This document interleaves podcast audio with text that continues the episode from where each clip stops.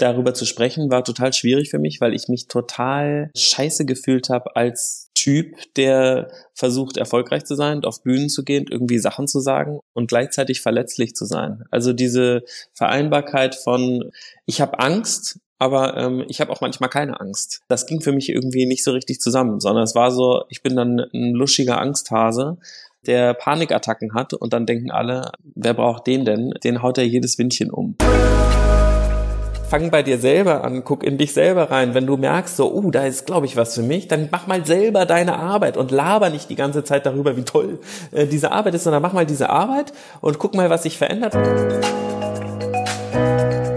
Genau das macht Philipp Siefer immer und immer wieder. Als Mensch und als erfolgreicher Unternehmer. Er stellt kritische Fragen an sich und an andere. Er reflektiert, diskutiert und vor allem er probiert aus. So erforscht er sich nicht nur intensiv selbst, sondern er bringt auch immer wieder neue Impulse in seinem Berliner Unternehmen Einhorn ein, das faire und nachhaltig produzierte Kondome und Menstruationsprodukte herstellt.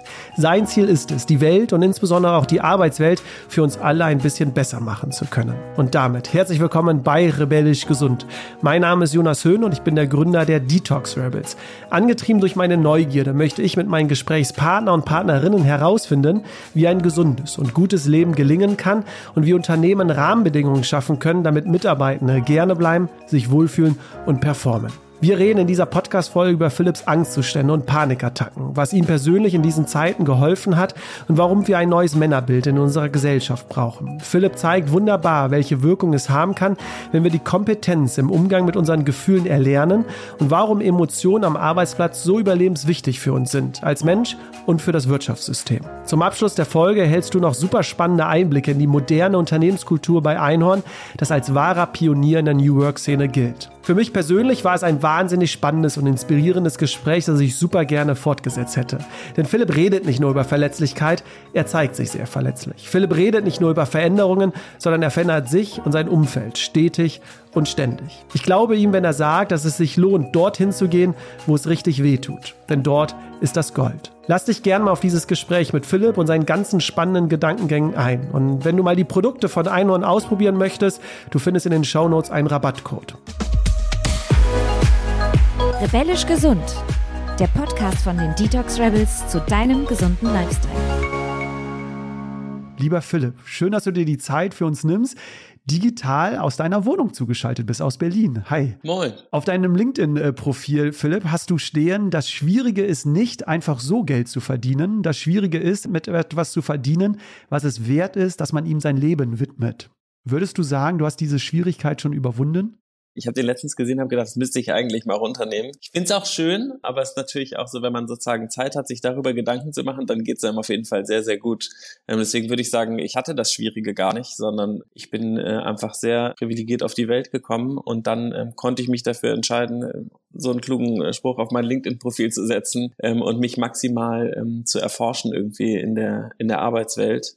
Natürlich ist es trotzdem für mich schwierig im Vergleich ist es schwierig auf eben ähm, absolut nicht lebensbedrohlichen irgendwie ähm, Themen. Also natürlich ist es für mich irgendwie geistig äh, und auch körperlich manchmal irgendwie eine Herausforderung und irgendwie schwierig. Aber ihr habt ja mit Einhorn ein Unternehmen jetzt äh, gefunden oder auch Produkte, wo ihr ja versucht, etwas Gutes mit der Welt auch äh, zu machen, neben euren Produkten. Das ist auf jeden Fall so. Also ähm, das war auch schwierig, das zu finden, sozusagen im, im Verhältnis. Aber ähm, ja, jetzt, das haben wir auf jeden Fall gefunden. Also das ähm, ist schon spannend. Aber das Zitat impliziert auch, dass du ja von einer Work-Life-Balance nicht so viel hältst oder das strikte Trennen zwischen Arbeit und Leben. Habe ich das dann richtig verstanden? Ja, total. Also ich glaube, das wissen ja jetzt heutzutage 2023 wissen doch eigentlich alle, dass es keine Work-Life-Balance gibt, sondern dass Arbeit und Leben sich nicht trennen lässt. Nämlich, also das ist ja so komisch auch, ne? Work-Life-Balance impliziert ja, man würde in der einen Zeit leben und in der anderen Zeit arbeiten. Das Leben besteht ja auch aus sehr, sehr viel Arbeit. Also es gibt keine Balance, sondern das eine findet im anderen statt. Man lebt und in dem Leben ist Arbeit drin. Also gibt es keine Balance. Ähm, und das, was, glaube ich, eigentlich gemeint ist, und das fände ich auch gut, das expliziter zu machen, wäre, ähm, dass man sagt, so, es gibt Familienzeit oder ähm, in der man dann eben Familienarbeit äh, vielleicht macht. Oder vielleicht muss man auch nicht alles Arbeit nennen, aber auch nicht alles Leben, sondern eher so, genau, wir nennen das jetzt Care-Arbeit, um irgendwie es gleichzusetzen mit Lohnarbeit, damit irgendwie eine Vergleichbarkeit und so versuchen wir immer allem eine Waage zu schieben. Und vielleicht müssen wir das mal anders betrachten, dass sozusagen die Art, wie wir Arbeit und Leben sehen, es kann ja auch anstrengend sein, sich zu entspannen. Für manche Leute ist das total anstrengend. Dann äh, fallen, fallen denen mich lauter Sachen ein, ähm, über die sie eigentlich nie nachdenken wollen. Und es ist viel bequemer für die zu arbeiten, weil es äh, sie davon ablenkt, irgendwie an ihre Traumata zum Beispiel ranzugehen oder sowas. Also deswegen ist sozusagen, was ist überhaupt, was ist das? Ist es, nennen wir es bald äh, Entspannungsarbeit oder Urlaubsarbeit? Genau. Die Geschäftsführerin äh, Antje von Dewitz, vielleicht kennst du sie von äh, VD, die ja auch äh, sehr nachhaltig äh, unterwegs sind, äh, was Auto angeht. Die redet immer von, äh, oder auch in unserem Podcast, von der Lebenszeit und wie gestalten wir quasi diese Lebenszeit. Das fand ich irgendwie auch einen tollen Begriff. Das einfach nochmal dazu, falls du auf der Suche bist nach einem geeigneten Begriff. Philipp, Anfang 2017 ähm, hast du im Podcast Hotel Matze zum ersten Mal transparent und auch in der Öffentlichkeit über deine Panikattacken äh, gesprochen und auch deine Ängste als Unternehmer. Vorher fiel dir das aber unglaublich schwer. Warum? Magst du mal den Zuhörern und Zuhörern das kurz erklären? ja, es ist ja immer äh, leicht, später darüber zu reden, wenn es früher mal scheiße war. Damals war es total schwierig, weil ich dachte, wenn ich das erzähle, wie es mir da geht, also ich hatte regelmäßig Todesängste. Ich lag in meinem Bett und wollte eigentlich schlafen und dann dachte ich, ähm, gleich bin ich, äh, gleich kriege ich einen Herzinfarkt und bin tot. Und dann ist das auch so symptomatisch geworden. Also sobald man irgendwie meinen Arm irgendwie wehtat oder so, ähm, habe ich habe ich mich da so reingesteigert und immer mehr dann auch so rumgedrückt und angefangen an mir rumzufummeln und so. Und dann tat mein Arm plötzlich wirklich weh und dann dachte ich, oh Gott, mein linker Arm und das Herz und Herzinfarkt und dann habe ich mich da total reingesteigert, genau, bis ich sozusagen total auswechsel. Also ich konnte auch nicht schlafen und war so ganz unruhig. Und es ist mir in stressigen Situationen passiert oder abends, wenn ich zur Ruhe gekommen bin oder so. Auf jeden Fall hat es mich sehr, sehr beschäftigt. Andauernd kam irgendwoher diese riesige Angst. Und darüber zu sprechen war total schwierig für mich, weil ich mich total scheiße gefühlt habe als sozusagen Typ, der versucht, erfolgreich zu sein, auf Bühnen zu gehen, irgendwie Sachen zu sagen und gleichzeitig verletzlich zu sein. Also diese Vereinbarkeit von, ich habe Angst, aber ähm, ich habe auch manchmal keine Angst. Ähm, das ging für mich irgendwie nicht so richtig zusammen, sondern es war so, ich bin dann ein luschiger Angsthase, der Panikattacken hat und dann denken alle, wer braucht den denn? Den haut er jedes Windchen um. Und äh, oh Gott, äh, jetzt hat Philipp Siefer wieder Angst und kriegt gleich, gleich kriegt er eine Panikattacke. Also in meinem Kopf waren sozusagen jede Menge Stimmen, wie lächerlich das ist und wie dumm und äh, schwach. Genau, was das natürlich noch verstärkt hat, sozusagen diese Selbstverurteilung, also so ein richtig gefangen und als ich mit Matze darüber gesprochen habe, das war so ein, mein Mitgründer Waldemar, der wusste davon. Und der hat immer gesagt, poste das doch einfach mal auf Facebook, dass du, dass du das hast. Ähm, was natürlich auch lustig ist, ne? Also sozusagen der Ratschlag von jemandem, der es nicht hat, ist dann, äh, ja, aber trotzdem war gut gemeint auf jeden Fall und der hatte auch voll den Punkt, nämlich der Moment, in dem ich, ich habe es dann ja, bei Matze erzählt und ich habe es tatsächlich auch ähm, auf Facebook gepostet und es war so ein bisschen wie den Kleiderschrank aufzureißen und zu sagen, guck mal, ähm, hier ist mein Monster und während ich das gemacht habe, dachte ich so, alle lachen mich total aus, aber dann meinten alle so, wow, krass, das Monster sitzt auch in meinem Kleiderschrank übrigens. Das kenne ich, das Monster. Das ist ein ganz normales Monster. Und äh, guck mal, in deinem Kleiderschrank sind ja auch noch ganz viele andere Sachen. Und das war cool. Das ist ja oft so, oder zumindest ist das so meine Erfahrung von Ängsten, Traumata, Gefühlen, Emotionen, die man in Kontakt bringt, dass es für mich oft so ist, dass ich denke, oh Gott, wenn ich das erzähle, denken alle, ich bin kompletter Idiot. Und wenn man es dann macht, hört man total viel so, ah ja, das kenne ich, das äh, ist mir auch schon mal passiert. Davor dachte ich, ich bin der einzige Mensch auf der Welt, dem es so geht und danach merkt man, es geht allen so, so ungefähr. Oder ganz vielen. Bevor wir darauf gleich kommen, was das mit dir noch gemacht hat, als du dich geöffnet hast, das hat, wenn ich dir jetzt richtig zuhöre, auch viel mit Glaubenssätzen zu tun gehabt. Du hast ja gesagt, diese inneren Stimmen, die du ja hattest. Mhm. Und vielleicht ja auch einem Art Männerbild, dem du vielleicht damals entsprechen wolltest. Magst du das mal kurz teilen, welches Bild du da vielleicht im Kopf hattest, dem du entsprechen wolltest und dann vielleicht gemerkt hast, uh, ne, da ist eine Diskrepanz und vielleicht hast du dich deswegen auch nicht getraut. Also wie sah dieses Männerbild von damals bei dir konkret aus? Ja, ist eigentlich genau das äh, Männerbild, was so unsere ganze Welt irgendwie bestimmt. Das ist ja so das Normalste auf der Welt, glaube ich. Also wenn wir beide jetzt hier über Männlichkeit reden, haben wir wahrscheinlich ein total ähnliches Männerbild. Deswegen Genau, das war ja sozusagen auch der Disclaimer. Vielleicht können wir das gleich noch irgendwie hinten dran schieben, was es noch alles eigentlich für Arten von Männlichkeit gibt. Aber die Männlichkeit, mit der ich sozialisiert worden bin, sozusagen, die für mich normal war, ist so äh, Dagobert Duck, ähm, James Bond und Batman, so, so ungefähr, ja. Also das ist natürlich auch nicht normal, aber ähm, dass Männer stark sein müssen, erfolgreich sein müssen, ähm, nicht schwach äh, sind, die Antwort auf alles haben, keine Ahnung. Das, was Herbert Grönemeyer singt in seinem äh, Hit Männer. Ähm, und dass es ganz viele andere ähm, Optionen darin noch gibt, äh, kam für mich gar nicht vor. Wobei, du hast ihn jetzt schon angesprochen, Herbert Grönemeyer 1984 mit seinem Song Wann ist ein Mann ein Mann? Ich finde, da hat er schon beide Perspektiven. Also auf der einen Seite so die klassischen Rollenbilder eines Mannes angesprochen, aber auch schon hier und da ja erwähnt, ähm, dass wenn er verletzlich ist, auch ähm, er Zärtlichkeit braucht und er auch Geborgenheit geben kann. Also schon ja auch die andere Seite gezeigt.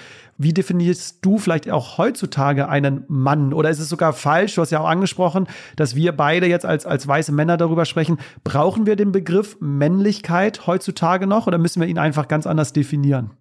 Ich habe mich tatsächlich gerade mit einer Freundin äh, getroffen und wir haben ähm, mit Lisa Jaspers, die hat das Buch äh, Unlearn the Patriarchy ähm, zusammen sozusagen facilitiert und auch den ähm, Artikel über das Wirtschaftssystem geschrieben, zusammen mit Naomi Ryland. Und da sind ja ganz viele Autoren. Vielleicht hast du davon gehört von dem Buch. Genau, wir haben gesprochen über einen Face, äh, einen Instagram, eine Story von Mia Latkovic, kann ich sehr empfehlen. Und ich sehe schon, wie so die Augenbrauen hochgehen dürfen, zwei weiße Männer über Männer sprechen und über Männlichkeit so ungefähr. Und ähm, ja, mir ist das Thema sehr wichtig, deswegen auch darüber viel zu lesen und viel zu lernen und vielleicht auch manchmal nicht so viel dazu zu sagen, sondern besser zuzuhören. Und ähm, sie hat einen Diskurs angestoßen oder hat gesagt, es gibt inzwischen so viele Männer, die jetzt auf der Suche nach der neuen Männlichkeit sind. Da hat sie mich auch so ein bisschen erwischt, nämlich auch, ich bin auf der Suche nach der neuen Männlichkeit ähm, und damit schon wieder so wahnsinnig viel Platz wegnehmen. Und ähm, eigentlich wäre es am besten, wenn Männer mal die Klappe halten würden und nicht jetzt auch noch über Männlichkeit reden, sondern sollen über irgendwas anderes reden, meinetwegen über Raketenforschung oder egal. Und darüber habe ich mich jetzt gerade auch unterhalten eben mit äh, Lisa und da hat sie gesagt, ja, es ist total wichtig, dass sozusagen, wenn über Männlichkeit geredet wird, nicht nur über die eine Art von Männlichkeit geredet wird, sondern über Männlichkeiten ähm, und was dort sozusagen alles gibt. Und dafür, da gehören einfach nicht nur zwei weiße Cis-Männer rein, sondern da gehören auch äh, queere Menschen mit rein, da gehört eine behinderte Person mit rein, da gehört auf jeden Fall auch eine ähm, Transperson mit rein ähm, oder ein Transmann, weil einfach ähm, die der Werdegang sozusagen, der bei uns ja total stereotypisch abgelaufen ist. Wir haben da sozusagen keinen ähm, informativen Zugewinn. Das, worüber wir reden, das, was für uns neu ist, so, wow, ich bin so emanzipiert, ich habe eine Windel gewechselt, ist ähm, einfach gar nichts Neues, sondern das haben auch schon ganz viele Frauen gemacht. Genau, diese Erforschung der Männlichkeit findet aber in weißen Cis-Männern gar nicht statt, weil wir so standardisiert, so habe ich es zumindest jetzt verstanden, also äh, weil wir so normal sozialisiert sind als das Normal auf der Welt, dass die ganze Welt ja auf uns abgestimmt ist. Das heißt, wir müssen uns gar nicht irgendwie hinterfragen, um das zu tun.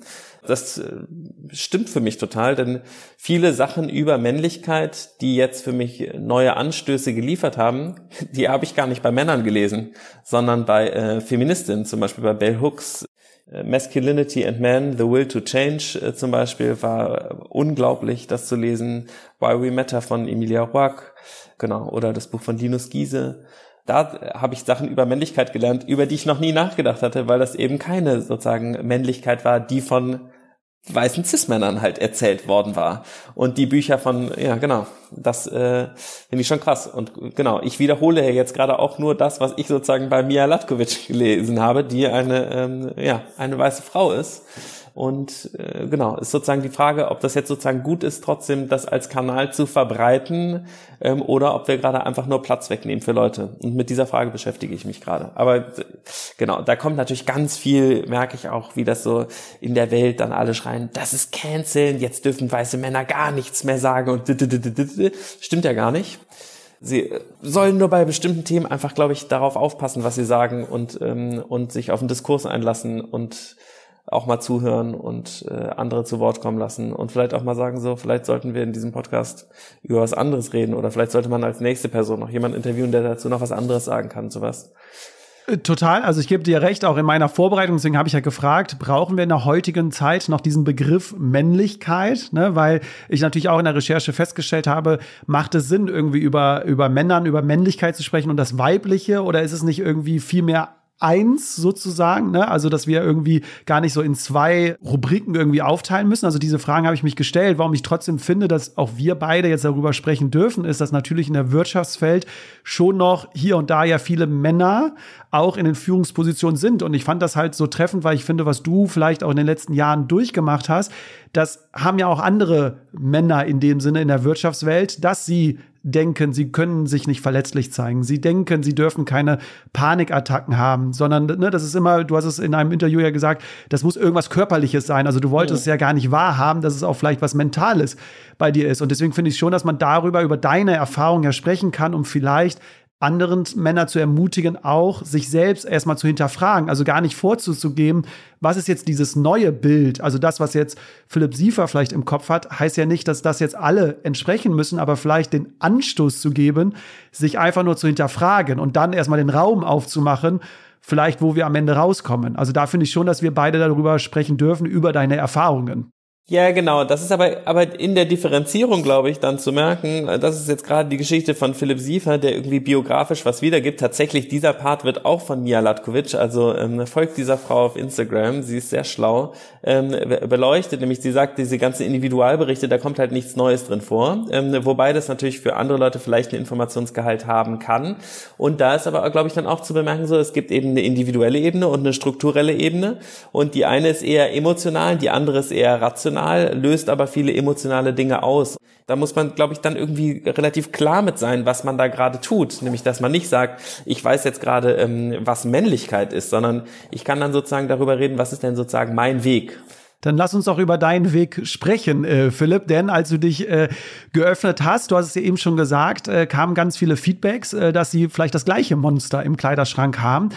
Wie waren jetzt die Reaktionen äh, von anderen und was ist auch wirklich dann bei dir persönlich seit diesem Moment dann 2017 dann wirklich bei dir persönlich passiert? Ja, also ich habe immer mehr Kleiderschränke dann auf jeden Fall aufgemacht und immer mehr Monster gesehen. Ja, und ich habe keine Panikattacken mehr, sondern mir geht's ganz gut und habe immer weiter mich damit sozusagen beschäftigt, auch mit, mit diesen Sachen und irgendwie auch so ein Interesse dafür bekommen, was denn dann da wohl im Kleiderschrank ist und was passiert, wenn man damit offen umgeht. Genau, dann war ich eine kurze Zeit auch so ein bisschen der, ähm, der Panikattackenunternehmer und ähm, äh, habe ein Buch angeboten bekommen und ein, also sozusagen, ob ich eins schreiben will und äh, hätte sehr viel irgendwie dazu reden können, ähm, worauf ich nicht so Bock hatte, weil ich eben äh, ja auch noch was anderes machen wollte, außer über Panikattacken zu sprechen. Aber ja, sozusagen diese innere Reise, äh, da was äh, festzustellen und äh, das zu verarbeiten, das äh, beschäftigt, also ja, da bin ich irgendwie beigeblieben. Kamen also noch andere Faktoren äh, hinzu, außer dass du jetzt öffentlich darüber gesprochen hast? Also du hast ja gesagt, es war eine Reise. Es war jetzt nicht nur, weil du öffentlich darüber gesprochen hast, dass auf einmal alles äh, losgelöst war, sondern gab es noch andere Faktoren, die dazu jetzt geführt haben, da wo du bist? Also Therapie oder auch die Gespräche mit Familien oder mit Freunden? Also ich glaube jetzt nicht, dass ja nur, weil du auf Facebook das vielleicht veröffentlicht hast, dass dadurch ja bei dir alles weg war, oder? Oder wie können wir uns das vorstellen? Nee, ich glaube, das ist schon ein großer Teil zu bemerken, dass wenn man etwas in, also das ist ja voll genau das meinte ich auch, dieses äh, Dinge in Kontakt zu bringen, vor denen man wahnsinnige Angst hat, das kann ja so eine Art Schocktherapie sein. Das funktioniert ja in total vielen Fällen auch. Also ich glaube schon, dass mein Selbstbild von mir anders war als das, ja, was ich da sozusagen gesehen habe. Und das durfte nicht da sein. In dem Moment, in dem ich sozusagen zugegeben habe, dass ich eigentlich auch Panikattacken habe und dass ich Ängste habe und so. In dem Moment hat sich das ja wieder angeglichen. Also ich konnte dann ja nicht mehr zurück. Also war ich damit konfrontiert, dass ich jetzt so bin. Und als dann noch die Reaktion kam, ist gar nicht schlimm, ähm, war es total heilsam. Aber ja, ich habe auch äh, ganz viel Yoga gemacht und, ähm, und Therapie und mit meiner Frau Paartherapie und bei Einhorn machen wir auch äh, viel äh, Therapie und gewaltfreie Kommunikation und ähm, jede Menge Kram. Und das Neueste, was äh, Waldemar und ich machen, wir haben ja Organisationsentwicklung auch viel gemacht mit einer Gestalttherapeutin, ähm, um sozusagen die Selbstorganisation richtig in den Flow zu kriegen. Und ähm, wir haben uns immer gefragt, warum, was die für Übungen macht, weil die immer so verrückte Sachen mit uns gemacht hat. Und wir waren so, hä, das ist irgendwie, es fühlt sich ist irgendwie komisch. Genau, und das ähm, haben wir dann irgendwann rausgekriegt, dass die äh, so ein Training gemacht hat bei einem äh, westlichen Guru. Wir dürfen das ja nicht so nennen im, im Westen. Wir haben ja totale Angst vor Gurus, ähm, weil das äh, ja geht sozusagen über den Bereich des äh, Verständlichen und das darf es nicht geben.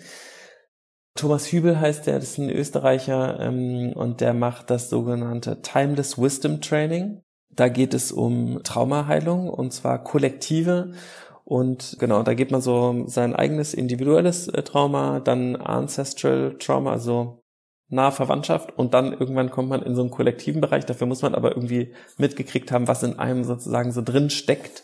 Genau, das machen wir jetzt gerade. Das dauert zwei Jahre. Ich habe jetzt das erste Jahr, haben wir jetzt gemacht. Wir haben gerade eine Woche geschwiegen. Das macht auch sehr viel. In diesem Pferdestall, da haben wir halt eine Woche meditiert mit 200 Leuten. Ähm, und das ist immer abwechselnd Gehmeditation, Sitzmeditation, Gehmeditation, Sitzmeditation, Gehmeditation. Dann kommt eine Sitzmeditation. Ähm, und dann gibt's irgendwann auch was zu essen. Ja, am Anfang war es total schrecklich. Die ersten drei Tage konnte ich da gar nicht, wollte ich eigentlich nur nach Hause und dann ähm, war es äh, wunderschön. Ja, das ist, glaube ich, sehr unterschiedlich äh, für alle auch, die das, die das da irgendwie machen. Ähm, ich hatte so ein bisschen die Erwartung, dass das total toll wird und ähm, habe mich da riesig drauf gefreut ja, dann war's, äh, hat es alles nicht geklappt, so wie ich mir das vorgestellt habe. Durch diese Arbeit aber auch, das konnte ich so ein bisschen rauslesen im Vorfeld, ihr hattet ja ganz zu Anfang, du hast jetzt in Waldemar schon öfters angesprochen, ja schon ab und zu auch Konflikte oder seid ein bisschen aneinander geraten, hatte vielleicht auch hier und da so ein bisschen Machtgerangel. Aber durch diese Arbeit konnte ich jetzt so ein bisschen rauslesen, dass ihr schon so, ein, so einen Zugang zueinander gefunden habt, dass ihr auch quasi wieder positiv und auch wieder gut miteinander umgehen könnt, oder? Also das hat auch dazu beigetragen, dass du mit Waldemar, ja, dass ihr wieder zusammen, genau, dass ihr noch zusammen seid. Genau, genau. ja, na, wir sind sozusagen ein Gründerpaar äh, geblieben. Ähm, und das, äh, obwohl es viele Zeiten gab, in denen wir uns ähm, wahrscheinlich getrennt hätten, wenn wir nicht irgendwie Hilfe in Anspruch genommen hätten. Und genau, wir haben ja, das war so ein bisschen eine witzige Story, dass wir irgendwie so in, ungefähr in Paartherapie schon gegangen sind, bevor wir die GmbH überhaupt gegründet haben. Ähm, und so ist unsere Beziehung auch so ein bisschen, dass wir immer, wenn wir merken, oh, jetzt geht's uns richtig scheiße miteinander, also in dem Moment finden wir es nicht so aufregend, sondern es ist eher nervig und wir, aber irgendwie kümmern wir uns immer drum. Also wir hauen beide nicht ab, sondern wir bleiben irgendwie beide sitzen und sagen, ja, jetzt ist richtig scheiße, was machen wir denn jetzt? Und dann suchen wir irgendwie zusammen eine Lösung. Und das, ähm, genau, und bei der haben wir uns dann auch immer Hilfe geholt. Da ist Waldemar irgendwie voll, ist er sehr entspannt mit, dann einfach zu sagen, komm, dann gehen wir halt in Paartherapie. Und ich bin so, hä, was, in Paartherapie? Und dann sagt sie, ja, aber alleine kriegen wir, wir kommen ja hier irgendwie nicht weiter. Und dann, okay, dann gehen wir in Paartherapie. Würdest du sagen, dass wir mehr solcher Männerkreise dann auch mal brauchen? Also, dass wir Räume brauchen, damit Männer miteinander lernen zu kommunizieren, weil oftmals ist es ja so, dass, so weiß ich das jetzt aus meinem Umfeld, dass Männer nicht der erste Ansprechpartner sind, um als emotionale Ressource mhm. zu, zu fungieren, sondern dass ich jetzt eher meine Gefühle und Emotionen eher dann mit Freundinnen eher bespreche, als jetzt mit meinen äh, männlichen Freunden. Würdest du sagen, dass solche Männerkreise, die ihr jetzt vielleicht da auch hattet, dass das eröffnen würde, dass wir, dass ich jetzt zum Beispiel in der Zukunft auch eher einen Mann als emotionale Ressource sehe und auch mit denen das besprechen kann? Ja, ja, auf jeden Fall. Also ich meine, das ist ja genau das, was auch da Mia Latkovic sagt. Jetzt ähm, brabbeln wir hier irgendwie in die Welt rein und 70 Prozent der Zuhörer sind Zuhörerinnen.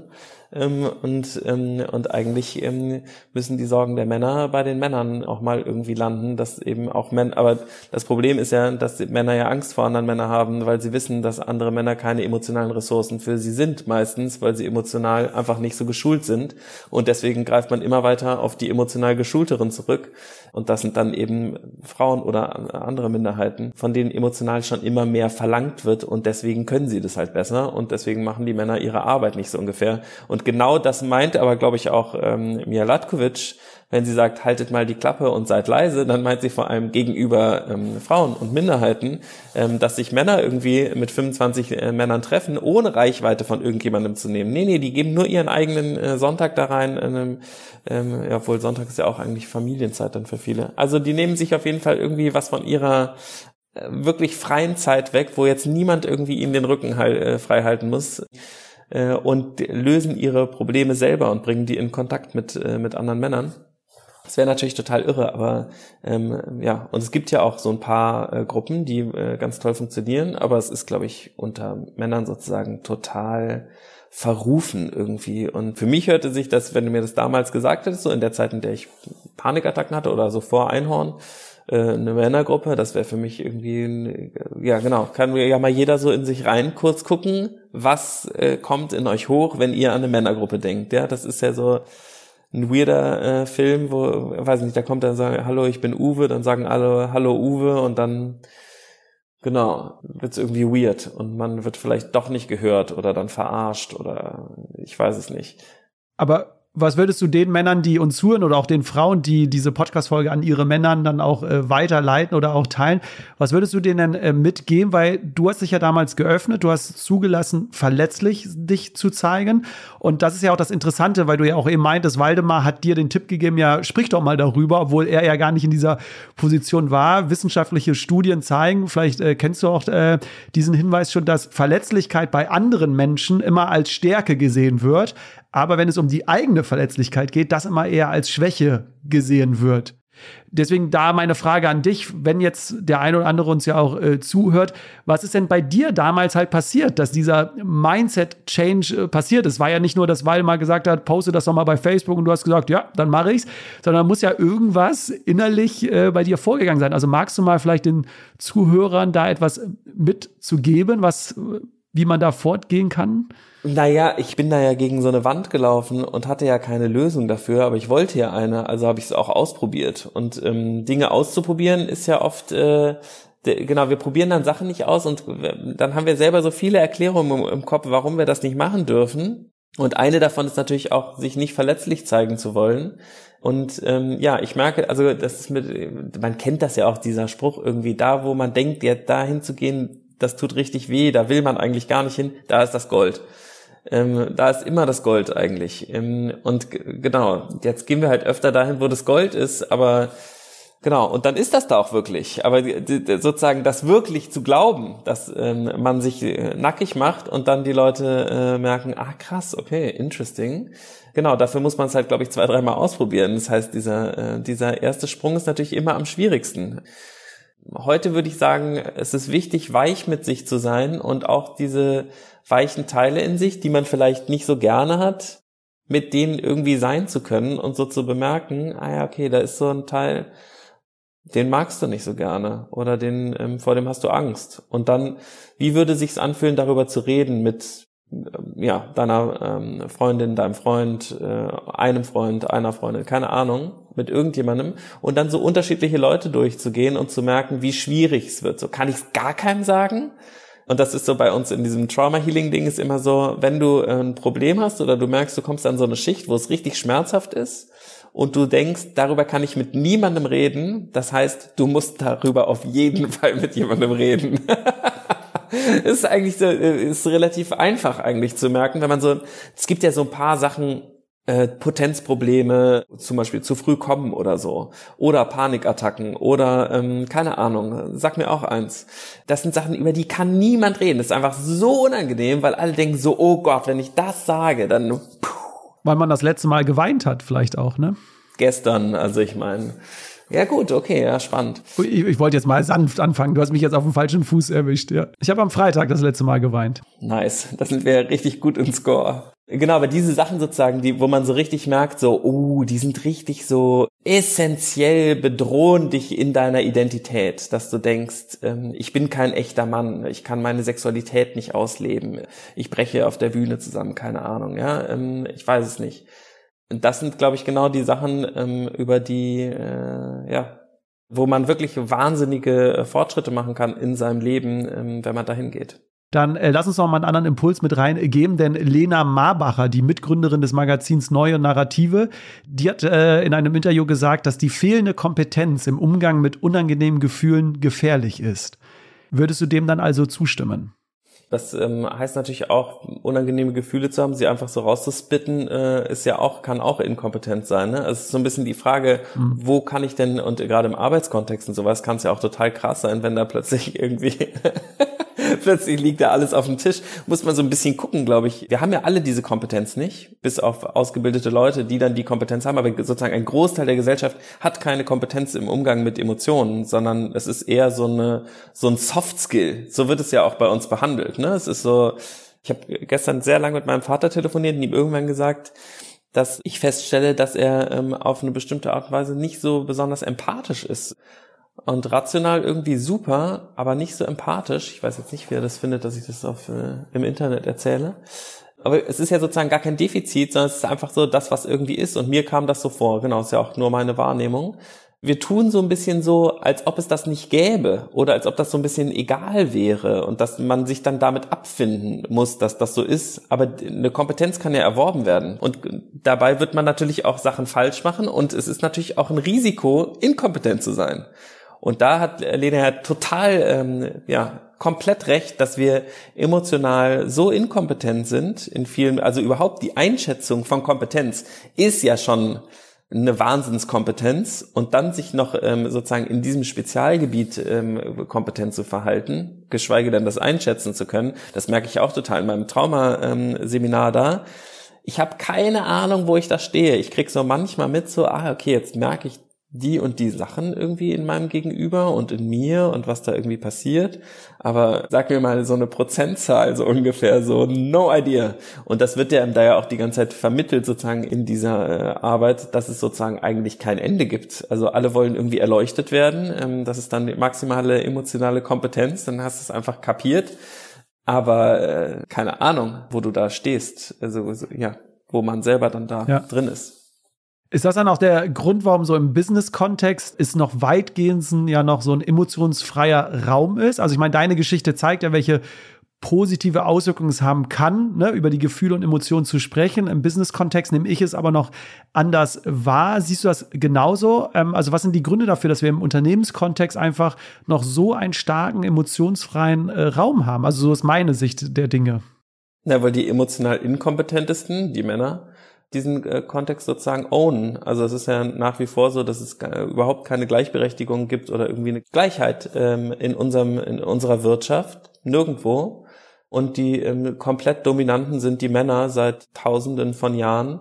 Und das sind aber auch die, die emotional eher inkompetent sind.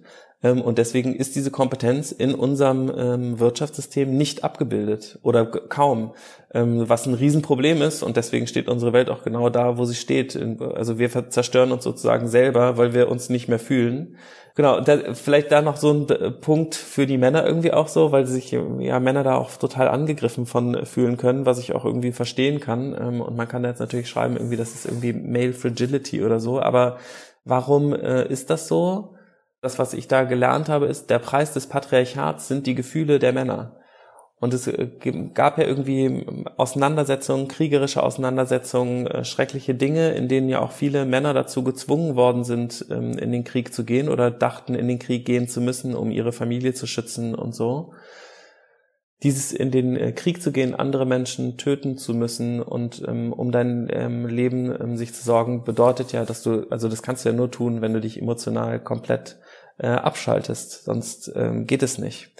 Das ist sozusagen der Preis des Patriarchats sind die Emotionen der Männer und das kostet natürlich noch viel mehr. Ne? Also das ist sozusagen ein Teil der Unterdrückungsstruktur und was das dann als Ripple-Effekt alles für ähm, schreckliche Kosten äh, mit sich bringt, das sehen wir ja irgendwie in unserer Welt. Aber diese ähm, fehlgeleitete Dominanz und diese äh, emotionale Unnahbarkeit, ähm, das kommt aus einem, würde ich sagen, ja, intergenerationalen Trauma aus Kriegen und ähm, ja und einer Tradition des gegenseitigen Tötens, für das die Männer einfach ähm, vorwiegend zuständig ähm, gewesen sind. Und ähm, das haben wir sozusagen auch in unserem Upbringing, ist das das, was wir vermittelt bekommen haben.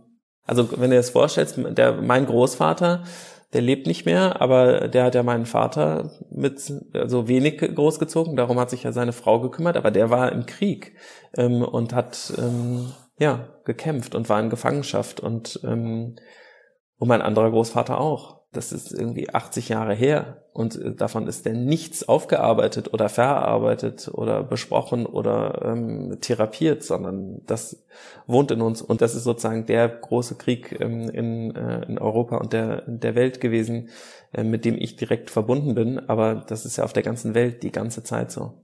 Aber habe ich das dann äh, richtig verstanden? Du hast gesagt, der Preis des Patriarchats sind die Emotionen der Männer, dass wenn Männer jetzt zukünftig anders mit ihren Emotionen umgehen, also sich da öffnen und äh, anders, also die Kompetenz auch lernen, mit diesen Emotionen und Gefühlen umzugehen, dass dann zum Beispiel eine toxische Männlichkeit und auch andere Probleme und Konflikte, die es aktuell noch in der Wirtschaft gibt, dass die dann quasi reduziert werden? Könnten wir das so vereinfacht jetzt erstmal dastehen? War das so ja. das ungefähr, worauf du hinaus wolltest? Da liegt das Gold auf jeden Fall. Nein, also diese Kompetenz zu erwerben in so einer ähm ja, das ist ähm, dann, äh, da, da ist natürlich total viel drin und es ist für die Männer auch ein richtiger Schatz, das zu äh, entdecken. Also das habe ich jetzt in der äh, Arbeit auch in der Männergruppe äh, gemerkt, wie krass das für Männer ist, wenn sie merken, dass sie selber emotionale Ressourcen werden und ihnen andere männliche ähm, emotionale Ressourcen zur Verfügung stellen und sie sich gegenseitig nähern äh, können und sich auch dann, äh, also nähern, nicht nur von nähren, sondern auch nähern, also in mehr Kontakt sein kann, ohne die ganze Zeit Angst zu haben, dass einem äh, gleich irgendwas abgehackt wird. Das ist natürlich total äh, schön, weil das ja sozusagen auch dieses ganze Gegeneinander und das Konkurrieren und ja, das kommt ja alles daher. Aber ein so ein, äh, und dann bin ich jetzt gespannt, was du sagst, ein so ein möglicher äh, Konflikt hat äh, Janina Kugel, die war ja früher äh, Personalvorständin bei ja. Siemens, hat im Zeit-Podcast, was Chefinnen wirklich denken, äh, gesagt, dass ihr Chef damals zu ihr sagte, heul jetzt bloß nicht. Wie schaffen wir es, Menschen, die jetzt noch denken, wenn wir über Emotionen und Gefühle sprechen, das ist unprofessionell, das gehört irgendwie nicht in den Arbeitskontext. Wie schaffen wir es, diese Menschen noch von diesem Gegenteil zu überzeugen, die sich so sehr noch dagegen ja auch sträuben? Hast du da vielleicht für dich eine Art Lösung, wie wir es schaffen, diese Männer auch zu erreichen oder da so einen Wandel voranzutreiben? Nee. Ich habe gerade einen Podcast gemacht mit äh, Katja Saalfrank, der Super Nanny. Ähm, und die hatte, da habe ich irgendwie so erzählt, dass ich so manchmal so versuche, meinen Sohn von bestimmten Sachen irgendwie so zu überzeugen. Da hat sie gesagt, ja, das ist ja schon der Anfang vom Ende. Du weißt doch, wie das ist, wenn jemand versucht, dich zu überzeugen, wie beschissen du das dann alles findest. Dann hast du ja gar keinen Bock. Und ähm, das merke ich auch so krass. Deswegen auch dieses sozusagen dieser Einwurf mit dem Disclaimer und Mia Latkovic Story. Fang bei dir selber an, guck in dich selber rein. Wenn du merkst, so, uh, da ist, glaube ich, was für mich, dann mach mal selber deine Arbeit und laber nicht die ganze Zeit darüber, wie toll äh, diese Arbeit ist, sondern mach mal diese Arbeit und guck mal, was sich verändert. Und dann äh, kannst du ja mal vorsichtig so, äh, wenn das so ein bisschen gesackt ist und du das wirklich so mitkriegst, gucken, ob sich irgendwas in deiner Umgebung verändert.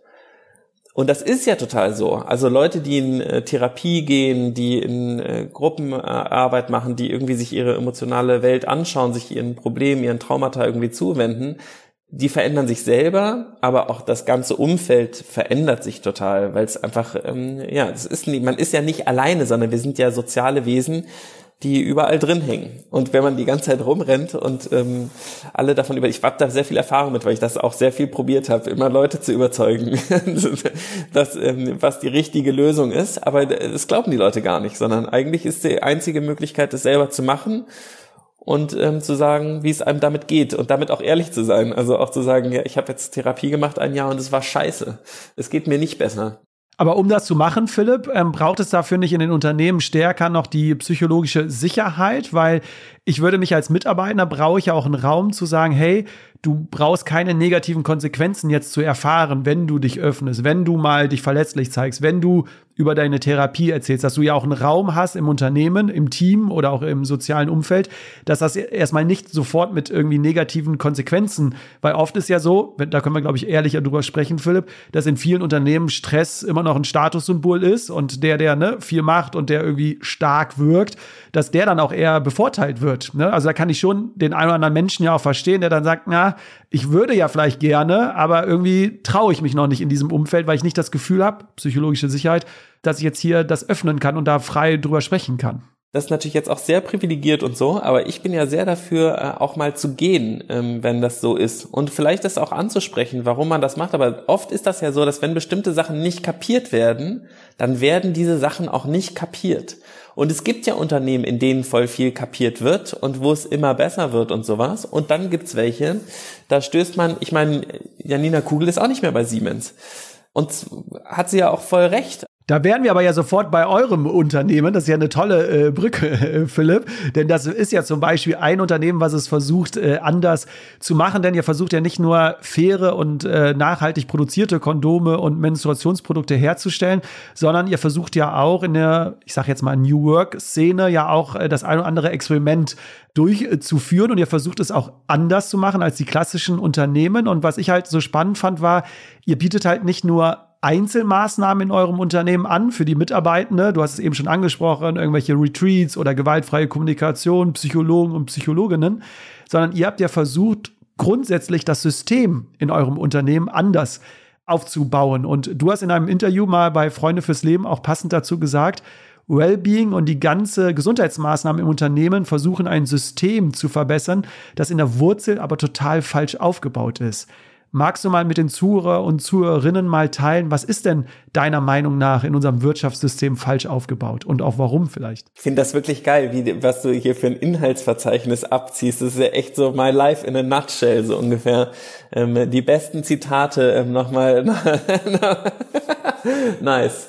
Ist das jetzt ein positives äh, Feedback oder ein eher... Äh Nee, ich finde das wirklich, ich finde das geil. Es ist wirklich so, ähm, das sind ja so viele Highlights irgendwie, durch die wir uns so gerade so ein bisschen durch, also für mich fühlt sich das zumindest so an, so dass das ein eine kleine Unterbrechung, denn Philipp hat am Ende des Podcasts mir vorgeschlagen, einen Rabattcode mit euch teilen zu können. Und da ich das Auftreten und auch das Design und die Produkte mega cool von Einhorn finde und auch finde, dass sie eine sehr, sehr, sehr wichtige und gute Arbeit im Bereich Nachhaltigkeit machen, kann ich jetzt mit dir den Rabattcode teilen. Detox 15 kannst du verwenden und bekommst 15% auf alle Produkte von Einhorn. Alle weiteren Infos stehen in den Show Notes und jetzt rein. Wieder in das Gespräch mit Philipp Siefer.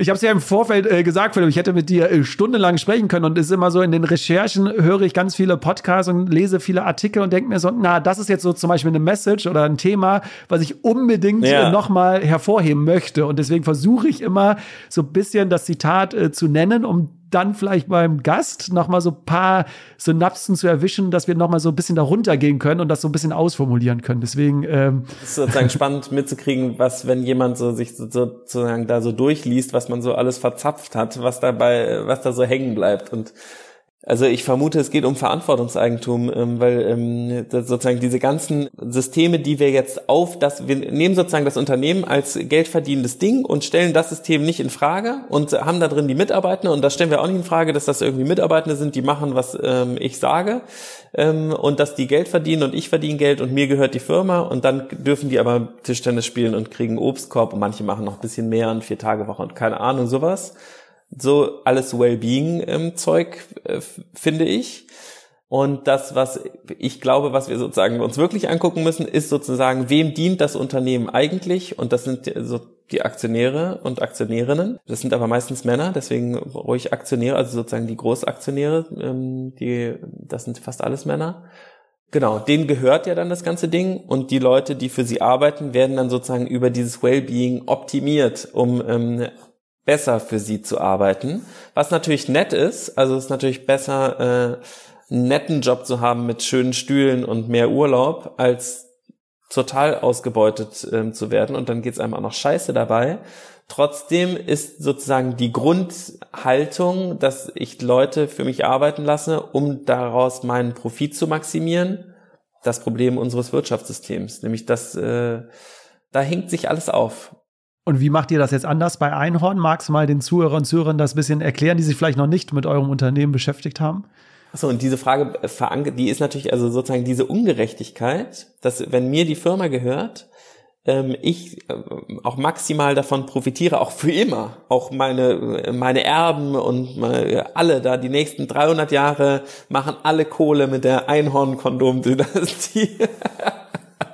ähm, dann ähm, dann habe ich ja irgendwann mal eine Idee gehabt, das war natürlich auch super, also Wahnsinnsidee, Kondome in Chipstüten zu verkaufen. Ich bin ja auch stolz, aber so super ähm, war es jetzt auch nicht, dass davon irgendwie jetzt genau und da ist, das gibt's ja ganz viel, ne, solche Unternehmen. Und es ist ja auch so, tatsächlich bringe ich mich ja auch mit meiner Kompetenz ein. Ich kann ja was, ich mache da ja auch was. Das ist auch wichtig. Also ich will mich damit gar nicht runterspielen oder so, aber ist es 500 Mal so wichtig wie ähm, das, was jemand in der Logistik macht? Ich würde sagen, nein. Genau, aber trotzdem könnte theoretisch mein Lohn 500 Mal so hoch sein. Das, was wir gemacht haben, ist, ähm, dass wir die Firma in Verantwortungseigentum überführt haben oder ähm, Unternehmen mit gebundenem Vermögen. Wir kämpfen auch gerade für eine Rechtsform, die das sozusagen für alle äh, ermöglicht, dass es neben der GmbH man ein Unternehmen, also Shareholder Value, ähm, ein Unternehmen gründen kann, was nicht in Shareholder Value ist, sondern sich selber gehört und die Mitarbeitenden und auch die Gründenden haben nur die Stimmrechte von dem äh, Unternehmen. Das heißt, heißt, sie entscheiden komplett, was dort passiert. Das Geld bleibt aber im Unternehmen und man kann darüber gemeinsam entscheiden. Man kann auch sagen, nur die Gründenden entscheiden darüber. Was sie aber nicht entscheiden dürfen, ist, dass sie selber das Geld bekommen. Und in jeder klassischen Firma ist es ja so, ich gründe einen Laden, der gehört mir zu 100 Prozent. Alles, was da am Ende des Jahres übrig bleibt, gehört mir dann nehme ich mir das einfach vom Konto. Wenn ich mir dann überlege, ach, 0,01 Prozent gebe ich jetzt noch aus für Massage, aber die restlichen 99,999 Prozent, die gehören mir, dann ist es eben einfach ein bisschen Wellbeing. Und natürlich, was das Unternehmen macht, was die Mitarbeiter machen, das merken ja auch alle. Die sind dann immer so ein bisschen happy und dann wollen sie wieder irgendwie mehr und mehr Wellbeing und mehr was anderes, weil sie ja auch merken, ich krieg ja eigentlich alles. Und auch immer, wenn ich da hingehe und sage, ich will die Welt verändern, dann denken diese, ja, der verändert die Welt. Aber ihm geht's auch sehr, sehr gut. Also, genau. Und da dann auch zu merken, dass es trotzdem okay ist, sich ein Gehalt auszuzahlen und ähm, dass man trotzdem eine Kompetenz hat und dass man trotzdem vielleicht auch manchmal in manchen Sachen more senior ist oder in manchen Sachen aber auch gar nichts kann und da irgendwie äh, gemeinsam dran zu arbeiten als Team, wird dann erst möglich, ähm, weil die Machtverhältnisse anders äh, dastehen. Nämlich ist es nicht so, dass am Ende des Tages alle für mich arbeiten und mein Gehalt ähm, und meine Profits auch noch am Ende des Jahres, sondern jeder arbeitet für sein eigenes Gehalt. Das heißt, äh, konkret jetzt gesagt, ihr könnt jetzt nicht darüber entscheiden, du und Waldemar, was mit dem Gewinn passiert, sondern es wird in eurem Unternehmen, ihr seid 25 Mitarbeitende, wenn ich es richtig äh, ja. gelesen habe, aktuell ungefähr, sondern es entscheiden alle gesamt und du hast jetzt nicht mehr Rechte oder mehr, kannst mehr entscheiden als ein Mitarbeiter. Das heißt, ganz normale Entscheidungswege werden dann im Team quasi bestimmt und jetzt nicht von oben herab, wie es vielleicht in anderen Unternehmen ist, wo der Gründer, die Geschäftsführerin dann sagt, äh, so geht es jetzt. Genau, also da wird ja gar nichts dazu gesagt, sondern es wird ja eigentlich meistens, ähm, die sind ja geheim, ähm, die Zahlen. Oder sogar ja, das. Na ja. klar, also dass, wenn das jemand weiß, also man kann es ja am Aktienmarkt dann sehen, aber man weiß ja nicht, wie viele Anteile wer wo hat, aber man kann sich das ja ausrechnen, wie viele Leute, ähm, also wie viele Aktien dann jemand vom Unternehmen hat.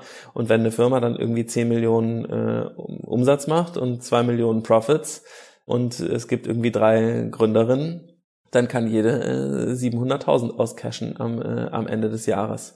Ähm, und dann ist es natürlich egal, ob die 50.000 oder 100.000 verdient im Jahr. Das ist einfach, ja, sozusagen der Bonus. Tatsächlich ist es so, dass Waldemar und ich ähm, noch alle Stimmrechte halten, also diesen 50-50 verteilt. Wir planen, das äh, ans Team zu verteilen, sind aber gerade nicht so weit. Und wir sind ja in der Selbstorganisation, in der wir alles besprechen. Das heißt, wir haben sozusagen auch unterschrieben, dass wir keinen Gebrauch machen davon. Auf dem Papier sind wir aber geschäft, das will ich sozusagen nur für die Transparenz sagen, nämlich ähm, das wäre sonst wieder irgendwie sozusagen so tun. Ähm, und wir haben die Gewinne letztes Jahr, also wir haben sozusagen einen Teil der Gewinne natürlich irgendwie äh, auf die Bank gelegt, um selber in Sicherheit zu sein als Unternehmen. Ähm, und dann gibt, haben wir dieses Feminist Funding äh, gemacht, wo Einhorn sozusagen reinvestiert oder ja, investiert, spendet ähm, für Projekte. Und das hat aber nicht Einhorn selber entschieden, sondern das Team von Einhorn hat äh, Expertinnen gesucht, Emilia Roy, Christina Lunz und Raul Krauthausen, die gemeinsam überlegt haben, genau, da haben sich Leute beworben für dieses Funding und die drei haben dann entschieden, wer das Geld bekommen soll. Das heißt, wir haben es sozusagen nicht mal selber entschieden, nämlich das ist ja auch wieder ein Problem, wenn ähm, dann sozusagen weiße Männer anfangen, Geld zu spenden, denken sie, ja, wofür wird denn, wofür braucht die Geld, äh, die Welt denn gerade Geld? Wir wissen das ja gar nicht, weil wir diese ganzen Probleme alle nicht haben, nicht kennen, nicht selber erlebt haben, keine Ahnung davon haben, wie es ist, sexistisch beleidigt zu werden, ähm, rassistisch äh, angegangen zu werden, arm zu sein, wissen wir alles nicht. Und deswegen ähm, haben wir sozusagen Expertinnen ähm, aus dem Bereich einfach genommen, die kompetent darin sind, das äh, zu machen, die dafür auch bezahlt. Ja, die haben dann sozusagen das Geld verteilt. Ja, in meiner Recherche, und das äh, gibst du ja jetzt auch gerade den Zuhörern und Zuhörern mit, spielt Selbstwirksamkeit, habe ich so das Gefühl, eine sehr, sehr große Rolle in eurem Unternehmen. Jetzt wirst du dich vielleicht äh, freuen, weil ich wieder jetzt ein kurzes Zitat äh, von dir äh, vorlese, um das auch. Äh, ich mich immer mega drüber, sorry. ich darf, das ist meine Aufgabe heute, Philipp, dich auch ein bisschen glücklich äh, zu machen. Denn du hast in einer Folge gesagt, wenn man Leute wie Erwachsene behandelt, dann benehmen die sich auch wie Erwachsene und wenn man sie wie Kinder behandelt, dann benehmen die sich auch ja. wie Kinder. Ist das der Grund, warum diese diese Autonomie, also dieses Bedürfnis, was wir ja alle in uns haben, wenn man mit äh, Gehirnforschern und Psychologen ja spricht, ne, dieses Bedürfnis nach Autonomie, ist das der Grund, warum das so eine große Rolle bei euch spielt? Ja, das ist ja, also theoretisch wissen wir das ja. Ähm, wie das in der Praxis aussieht in einem Unternehmen, weiß ja niemand, weil ja wir das alle nicht ausprobieren. Und wir probieren das gerade bei Einhorn aus. Und ähm, wir haben da auch teilweise positive ähm, Antworten drauf, teilweise auch nicht, aber es liegt natürlich auch daran, dass das Experiment sehr komplex ist und wir ja auch nicht sozusagen der einzige Kosmos sind, in dem sich sozusagen alle Leute bei uns bewegen aber insgesamt ist die Motivation der Leute sehr hoch und auch irgendwie die Eigeninitiative und so. Genau. Wobei gerade jetzt auch eine schwierige Zeit ist, muss ich sagen. Also das wäre auch irgendwie, ja, unehrlich äh, zu sagen, dass bei uns gerade irgendwie voll die krasse Motivation da ist. Irgendwie, ich merke schon, dass irgendwie diese Zeit nach Corona und auch die ähm, Inflation richtig strange ist und sich das alles gerade irgendwie dreimal so schwer anfühlt und voll viele Leute sind krank und irgendwie ist ein bisschen die Luft raus gerade. Warum fühlt sich das so schwer an? Also aufgrund jetzt der Wirtschaftslage, dass jetzt der Konsum quasi so ein bisschen rückgängig ist oder macht ihr jetzt das eher äh, fest, wie es euren Mitarbeitern geht? Also du hast jetzt gerade gesagt, der Krankenstand oder auch vielleicht Sorgen oder Ängste. Also was ist jetzt genau schwierig bei euch gerade? Ich glaube, bei alles zusammen. Also das ist ja so, du merkst so, es geht irgendwie so ein bisschen runter und es wird irgendwie teurer und man hat sich aber auch so daran gewöhnt an so ein bestimmtes irgendwie gutes Leben ähm, in dem es ähm, dem so irgendwie alles cool war. Und dann merkst du auch plötzlich, dass der Handel anders bestellt und dass auch die Rohstoffpreise irgendwie anders werden und dass man sich auch so daran gewöhnt hat, extrem nachhaltig zu handeln und hat, wir haben zum Beispiel so Nachhaltigkeitsstandards, die sind so crazy, dass voll viele Sachen nicht umgesetzt werden. Also wir machen total viele Sachen nicht und verzichten auf wahnsinnig große Umsätze, weil wir an unsere Vision äh, mehr glauben. Und wir merken, dass wir uns das in manchen Teilen gerade nicht leisten können.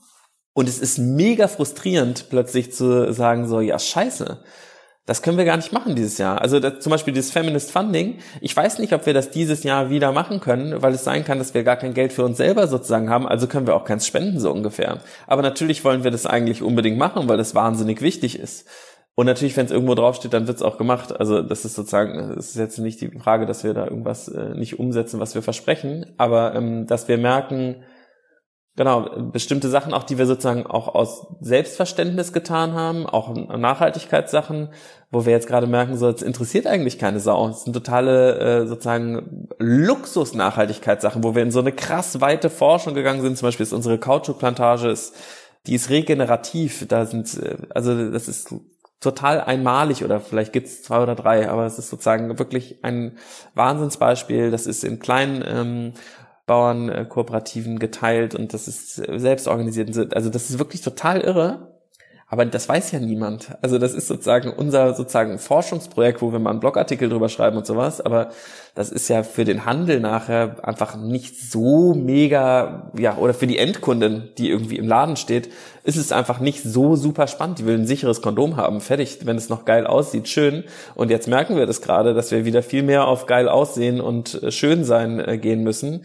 Und diese ganzen äh, New Work Themen und bla, darüber haben wir halt die ganze Zeit auch gebabbelt, so wie jetzt gerade auch wieder. Ähm, damit verkaufst du aber kein einziges Kondom, nämlich die, ähm, ja, die, also vielleicht kannst du damit Beratungsdienstleistungen verkaufen, aber die bieten wir ja gar nicht an. das ist natürlich scheiße. Aber welches Fazit ziehst du dann daraus? Weil es gibt euch jetzt knapp acht Jahre. Äh, am Anfang hattest du, äh, hatte ich so ein bisschen rausgenommen, die Sorge, dass ihr eventuell irgendwann äh, pleite gehen äh, könntet. Aber ihr habt euch zumindest ne, jetzt acht Jahre, ne, ich weiß jetzt nicht, wie es jetzt in diesem Jahr bei euch aussieht, aber ja acht Jahre gut gehalten. Aber welches Fazit nimmst du jetzt daraus? Sagst du, dass weil ihr sehr schon innovativ unterwegs seid, ne, was ihr euren Mitarbeitenden anbietet, wie ihr das System aufstellt, funktioniert dieses System, dieses Unternehmen dann in der aktuellen Wirtschaftswelt? Funktioniert das noch nicht? Oder würdest du sagen, das ist jetzt einfach externe Faktoren, auf die ihr keinen Einfluss hattet? Also welches Fazit äh, ziehst du jetzt aus diesem ganzen, aus dieser Phase aktuell? Das ist ja Work in Progress. Ne? Also das, ähm, das Experiment ist jetzt nicht morgen gescheitert und äh, wir gehen auch gerade nicht pleite. Aber äh, New Work ist ja sozusagen, oder Pionierarbeit heißt ja auch die ganze Zeit äh, zu bemerken, wo es jetzt gerade irgendwie hakt. Ähm, und das, was wir sozusagen die letzten drei Jahre gemacht haben, da haben wir sehr viel Selbstorganisation ähm, zwar praktiziert, aber Waldemar und ich kamen da drin nicht so viel vor. Also sozusagen unsere eigene Kompetenz darin, irgendwie, die ja auch in Führung besteht und sowas, das ähm, fand nicht so richtig statt. Und ich glaube, dass das ähm, eigentlich sehr benötigt ist. Und, und jetzt fragen wir uns halt, wie das irgendwie zusammenkommen kann. irgendwie so Führung und zwar auch, und die heißt auch, dass wir manchmal sagen, was irgendwie gemacht. Wir haben ja sozusagen dieses, es gibt keine Weisungsbindung und es gibt auch keine Weisung. Ähm, und ich glaube. Ihr habt eine kompetenzbasierte Hierarchie, oder? Hängt das damit zusammen, oder? Genau, aber diese, in dieser Kompetenz, wir sagen das zwar, aber ich denke nicht, dass wir das im Moment richtig sozusagen durchführen. Nämlich eine kompetenzbasierte ah, okay. Hierarchie würde ja bedeuten, wir entscheiden, wer die kompetenteste Person gerade ist. Die entscheidet dann am Ende und die kann dir auch sagen, was du zu tun hast.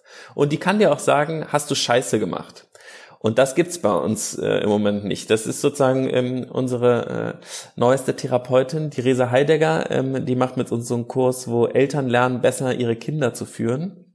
Also unter Siebenjährige. Ich glaube ja, dass das auch für sehr viele Erwachsene äh, gilt, dass das sozusagen immer, wenn wir uns aufführen wie ein Kleinkind, dann ähm, äh, ja, haben wir sozusagen was Unintegriertes und brauchen eigentlich Führung.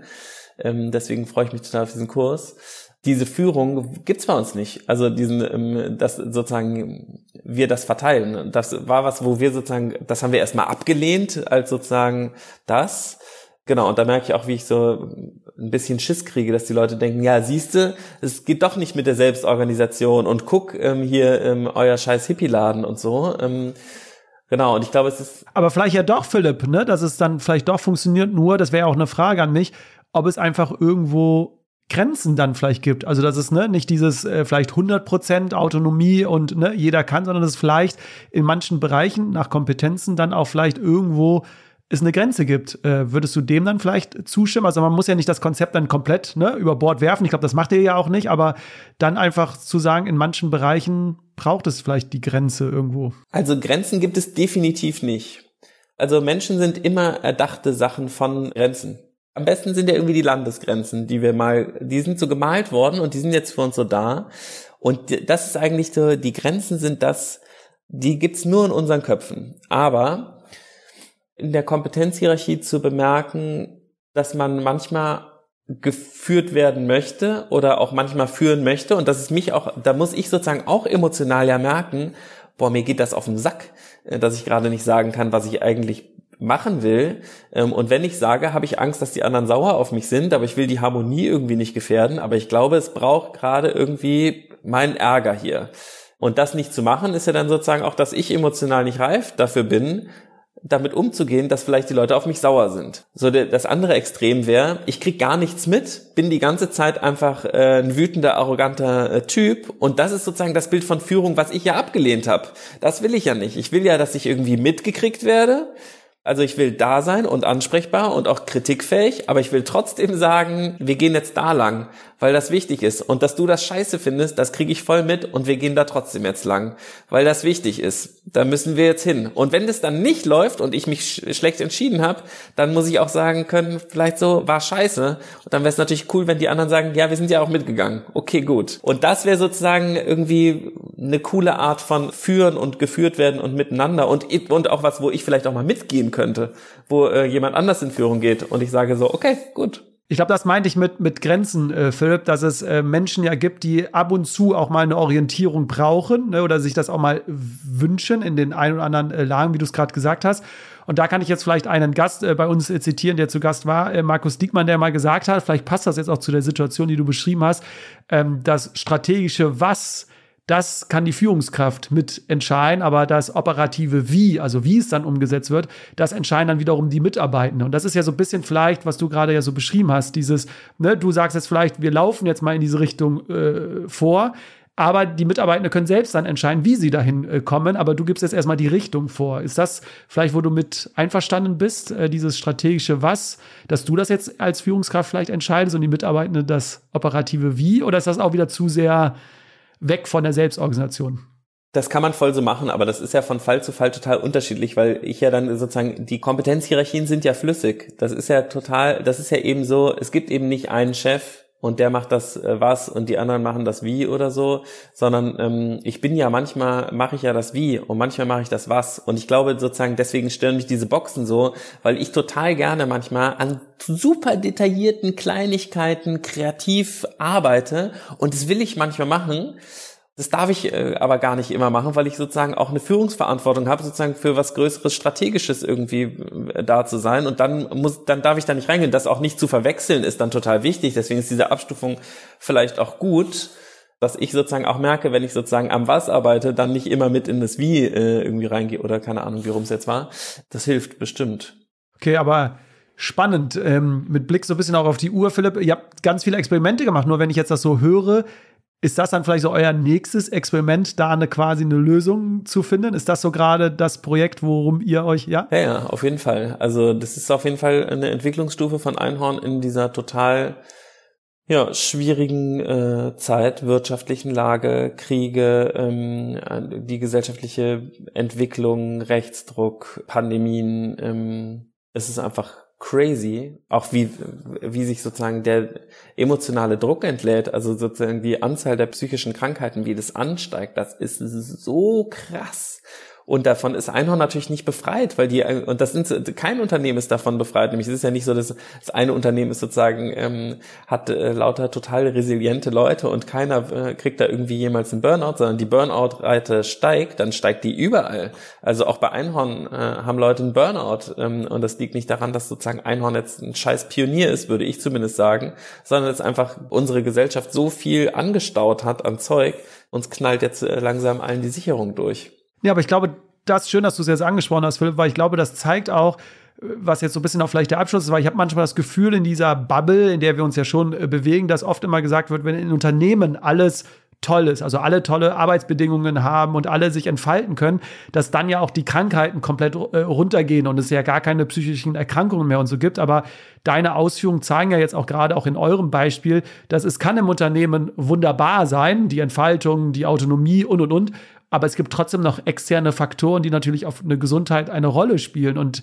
den Unternehmen jetzt so diese Verantwortung zu geben, liebes Unternehmen, du bist dafür verantwortlich, ob deine Mitarbeitende gesund sind oder nicht, das ist ja dann viel zu spitz und auch viel zu extrem, oder? Also dem würdest du ja voll zustimmen, dass es andere Faktoren auch gibt, die man überhaupt gar nicht vernachlässigen darf. Und ich habe das Gefühl, in dieser Diskussion um New Work und anderen ist man zu sehr auf diese Unternehmen gerade fokussiert und vergisst so ein bisschen, es gibt auch noch andere Faktoren. Ja, und äh, genau zu unserem Unternehmen speziell kann man, glaube ich, auch noch sagen, dass es natürlich auch ein wahnsinniger Extraaufwand ist, das zu betreiben, was wir an New Work machen. Sozusagen, das wäre ja, eigentlich wäre das Unternehmen schon ähm, schon genug, wenn wir uns nur mit New Work beschäftigen würden. Aber währenddessen ähm, bringen wir noch mehrere Produkte ähm, raus, die sehr erfolgreich ja auch sind. Ne? Also das ist irgendwie so ein bisschen der Witz, dass wir so, ich glaube, wir haben schon äh, irgendwie ein extrem nachhaltiges, ähm, mit so Spitzenstellungsbehauptungen bin ich jetzt vorsichtig, wir sind ja vor acht Jahren mal verklagt worden, ähm, aber unser Kondom ist schon sehr, sehr, sehr, sehr, sehr, sehr nachhaltig, so ich würde sagen unter den Top drei der Welt äh, vielleicht oder den Top ten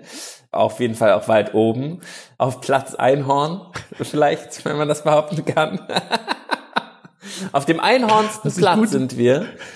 Genau, und auch was das Design angeht und die ganze Gestaltung und die Kreativität da drin ist und irgendwie die Enttabuisierung und sowas, das ist ja crazy. Also für viele Unternehmen wäre das ja sozusagen schon der Fulltime-Job, der einen schon ins Burnout führen könnte. Und bei uns kommt ja noch dann hinten dran sozusagen diese ganze selbstentwickelte Wahnsinn, ähm, den wir da noch machen. Den machen wir wenigstens in der Arbeitszeit. Das finde ich irgendwie schön daran. Auch Therapie und so, das machen wir alles in der Arbeitszeit. Also man muss da jetzt nicht irgendwie am Wochenende ähm, noch irgendwas machen und es wird ja auch alles bezahlt.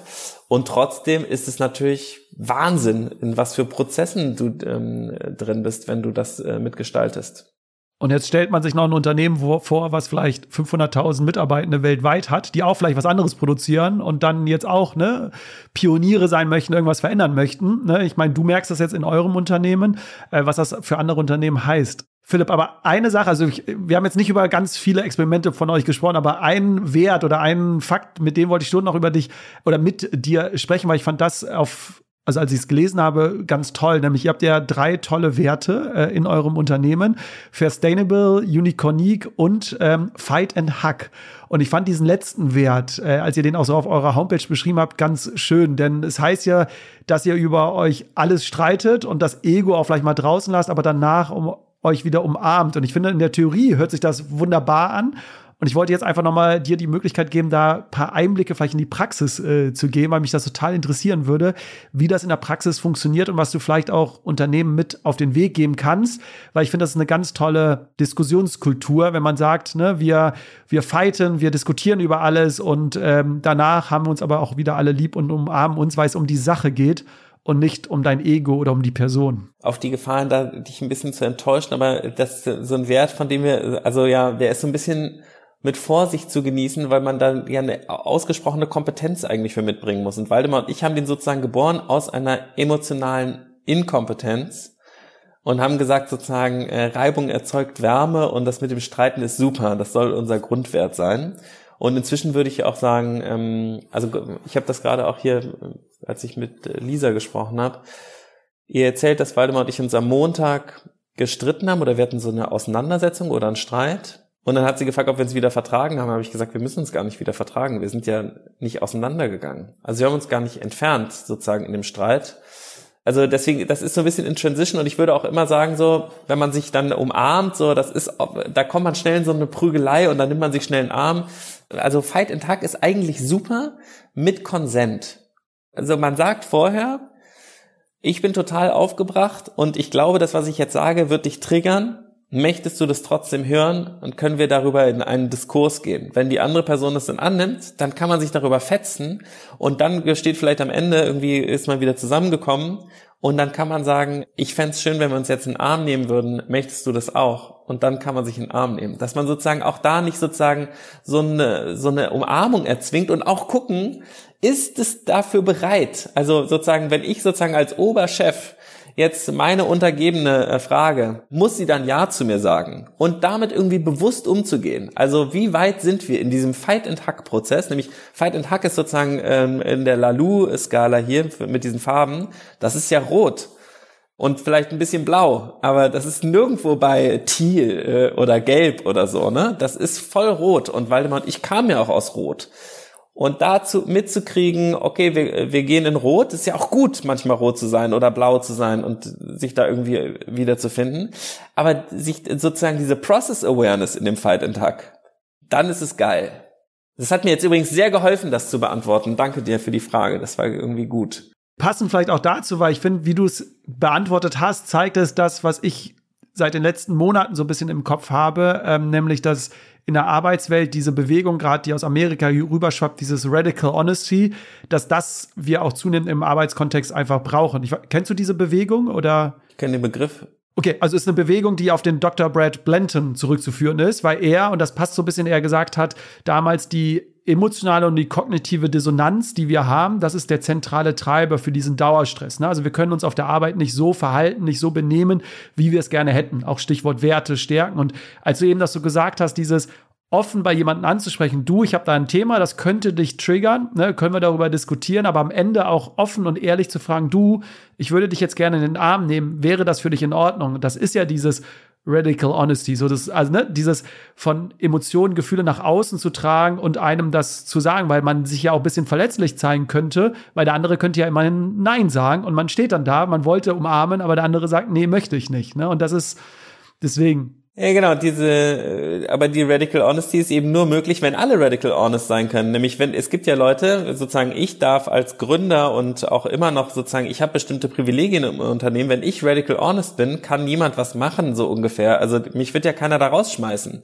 Wenn jemand anders äh, ähm, radical honest ist und sagt so, ich habe übrigens ähm, finanzielle Probleme gehabt und ich habe irgendwie geklaut, keine Ahnung, ob das dann sozusagen und ich würde voll gerne darüber jetzt reden, das kann auch total gefährlich sein. Also es ist so, oder weiß ich nicht, bei, bei sexuellen Übergriffen oder sowas gibt's gar keinen Safe Space dafür zu sagen, so ich fühle mich als Frau in diesem Unternehmen unwohl, weil mich die ganze Zeit angeglotzt werde und ich fühle mich eigentlich immer angebaggert und dann diese scheiß Umarmung an jeder Stelle könnte echt sein, dass dann nachher da sitzt der Boys Club da und sagt so, ja toll, ähm, wir haben doch hier Radical, aber das war jetzt eine Wahrheit, die wollten wir eigentlich, also sozusagen, welche Wahrheiten dürfen überhaupt vorkommen? Und da reden wir jetzt nur über Männer und Frauen, ne? Und ähm, da gibt's ja noch, äh, noch viel mehr Gruppen da sind wir ja wieder bei der psychologischen Sicherheit, die wir mal ganz am Anfang hatten, ne, dass man das weiß oder das Vertrauen auch hat. Es äh, hat jetzt keine negativen Konsequenzen groß, wenn ich jetzt gewisse Sachen äh, äußere. Aber da da gebe ich dir recht, dass äh, das natürlich ganz viele Voraussetzungen hat. Und ähm, wie gesagt, mit Blick auf die äh, Uhr, äh, Philipp, ich glaube, du, du merkst, wir könnten, ja, wir, wir könnten stundenlang äh, sprechen. Das ist super äh, spannend und ich finde es auch bemerkenswert, wie du oder ihr euch auch immer wieder selbst hinterfragt und das nicht einfach sagt, ne, wir haben das jetzt in den letzten Jahren so gemacht und es läuft gut, sondern sich immer wieder zu hinterfragen. Und meine Abschlussfrage in unserem Podcast äh, ist immer standardmäßig zu unserem Motto, denn das Motto bei den Detox Rebels ist, wir müssen nicht mehr machen, wir müssen es einfach nur anders machen. Das passt ja wunderbar auch zu eurem Unternehmen. Was wäre jetzt so die eine Sache, die du dir wünschen würdest, wenn du dich auf eins festlegen müsstest? Was würdest du dir wünschen, was wir Menschen zukünftig anders machen? Gibt es da eine Sache, die gerade spontan in deinen Kopf kommt, wenn du dich auf eins festlegen müsstest? Ah, das ist aber eine schwierige Frage. Oder äh, wir können auch die Frage anders stellen, was gibt es denn jetzt bei dir aktuell? Gibt es da eine Sache, die du für dich anders machen möchtest? Gibt es da gerade aktuell? Ach so, ja. Ich habe, ähm, ich bin in einer totalen Challenge gerade. Das ist ganz einfach. Ich äh, versuche gerade mit meiner äh, Wut in Kontakt zu sein, irgendwie rauszukriegen, wie ich damit äh, umgehen kann und ähm, irgendwie so mit der Angst zu leben, dass ich vielleicht auch abgestoßen werde, also sozusagen äh, abgelehnt werde und dann auch Leute auf mich wütend sind und damit irgendwie zurechtzukommen. Wenn du deine Wut äußerst, dass andere dann quasi wütend auf dich sein können. Genau, und was sozusagen auch mein Bild davon irgendwie ist. Ich habe da immer so einen ähm, wütenden Berserker dann irgendwie vor Augen und deswegen will ich auf gar keinen Fall wütend sein, sondern immer ganz ruhig und ähm, erhaben und weise und klug und so. Und ähm, manchmal ähm, mache ich dann so eine Faust in der Tasche und jetzt habe ich irgendwie versuche ich gerade die äh, rauszuholen und zu sagen, finde ich alles scheiße, äh, was hier gerade ist und dann zu gucken, ob die Leute alle sauer auf mich werden und wenn ja, wie ich dann damit umgehe ähm, und welche Teile dann mir gehören und welche Teile vielleicht irgendwie strukturell sind ähm, und genau, das irgendwie so auseinander zu klamüsern. Aber ja. Spannend, da bin ich auf jeden Fall gespannt, wenn ich das eine oder andere dann demnächst nochmal höre äh, von dir oder auch äh, lese. Deswegen zum Abschluss, äh, Philipp, du hast es auch in dieser Podcast-Folge ja kurz angesprochen. Ihr versucht viel, viel Gutes in der Welt äh, zu tun. Dafür ist es aber natürlich auch wichtig, dass eure Produkte gekauft äh, werden. Das heißt, äh, neben den äh, Kondomen gibt es, wie gesagt, auch Menstruationsprodukte, die ihr anbietet. Gibt es da einen Renner bei euren Produkten aktuell? Also egal, ob es jetzt bei den Kondomen oder Menstruationsprodukten sind. Was ist so euer Highlight-Produkt? Was äh, der Jahresvorrat ist das. Ähm, ist tatsächlich gibt es auf der Webseite ein Jahresvorrat. Es gibt auch einen geheimen Jahresvorrat. Das ist das äh, extra geheime Sockenpaket. Das sind ganz normale Socken, sind aber eigentlich Kondome drin. Aber sieht aus wie ganz normale Socken, ist sozusagen so verpackt. Das sind unsere Bestseller. Es funktioniert sehr, sehr gut. Der Jahresvorrat sind 49 Stück, also einmal die Woche und dann eine Woche Pause, glaube ich, je nach Schaltjahr oder nicht. Ja.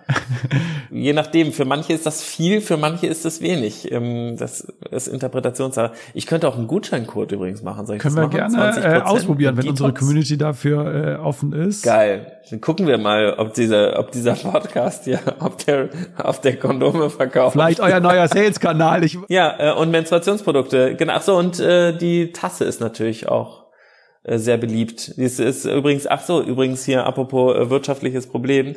Die Tasse macht natürlich gar keinen Sinn wirtschaftlich. Also die hält irgendwie fünf Jahre. In der Zeit kannst du für 250 Euro Tampons verkaufen. Oder halt die Tasse, ich glaube, für 15 oder so. Ähm, also total bescheuert eigentlich. Das ist wirklich, ähm, genau. Und das ist sozusagen aus Überzeugungssache macht es natürlich wahnsinnig Sinn. Aus wirtschaftlicher Sicht. Ich wollte gerade sagen, bescheuert aus ne, kapitalistischer Sicht, aus Gewinnsicht, ne, aber aus ja, genau. aufgrund von euren Werten und aufgrund eurer Vision macht es natürlich total Sinn. Total, aber das muss man sich auch erstmal leisten können. Ne? Also muss sozusagen diese 250 Euro Umsatz versus 15 Euro Umsatz in fünf Jahren, das ist ja wirklich, äh, ja, wenn du das mal 10.000 Kundinnen rechnest, dann ähm, hast du irgendwie ein paar Gehälter bezahlt oder du hast auch sehr, sehr viele Gehälter nicht bezahlt, was das für die, und deswegen da denke ich, brauchen wir eigentlich strukturelle sozusagen Lösungen, die sozusagen diese Produkte, diese Mehrwegprodukte einfach so krass im Gesetz verankern, dass bestimmte andere Sachen verboten werden, wobei du natürlich auch Einwegprodukte nicht verbieten kannst, weil man zwischendurch ja auch mal was für unterwegs braucht. Aber ähm, es bleibt kompliziert. Genau, das aber für die, äh, die sich für den privaten Gebrauch was kaufen möchten, für alle Unternehmen, die uns äh, noch zuhören. Natürlich bietet ihr da auch äh, Produkte an. Ähm, zum Beispiel habe ich jetzt gelesen, ja mit SAP ja, stimmt. habt ihr die Kooperation. Ähm, das heißt, SAP bietet jetzt für alle Mitarbeiterinnen äh, Tampons äh, auf der Arbeit an. Da könnt ihr auch unterstützen. Ähm, genau. Von daher, um da einen Schluss äh, zu machen, Philipp, man findet dich unter Philipp Siefer. Du bist regelmäßig äh, bei Hotel Matze äh, zu Gast, wenn man dir weiter lauschen möchte, aber unter dem Stichwort Stichwort Einhorn findet man mehr über euer Unternehmen und über die Produkte. Von daher, Philipp, es ist länger geworden, als wir gedacht haben, aber wirklich erstmal vielen Dank an dieser Stelle für deine Zeit. Danke dir für die schönen Fragen und die Zitate. Ja, das war der Rebellisch Gesund Podcast. Und wenn dir die Folge gefallen hat, teil doch gern die Folge mit jemand, der oder die auch von ihr profitieren kann. Und da ich es persönlich total spannend fände, deine Gedanken und deine Learnings zu dieser Folge zu hören, teile doch gerne diese in Form einer Rezension auf den Podcast-Plattformen oder lasse sie uns zukommen auf Instagram oder auf LinkedIn. Auf LinkedIn teilen wir immer mal wieder auch Einblicke in unsere Arbeit mit unseren Kunden. Deswegen, du findest uns dort unter Detox Rebels oder mich persönlich persönlich unter Jonas Höhn. Ich freue mich jetzt, wenn du wieder in die nächste Folge einschaltest, egal wo du noch bist. Einen schönen Tag und bis bald. Macht's gut. Tschüss.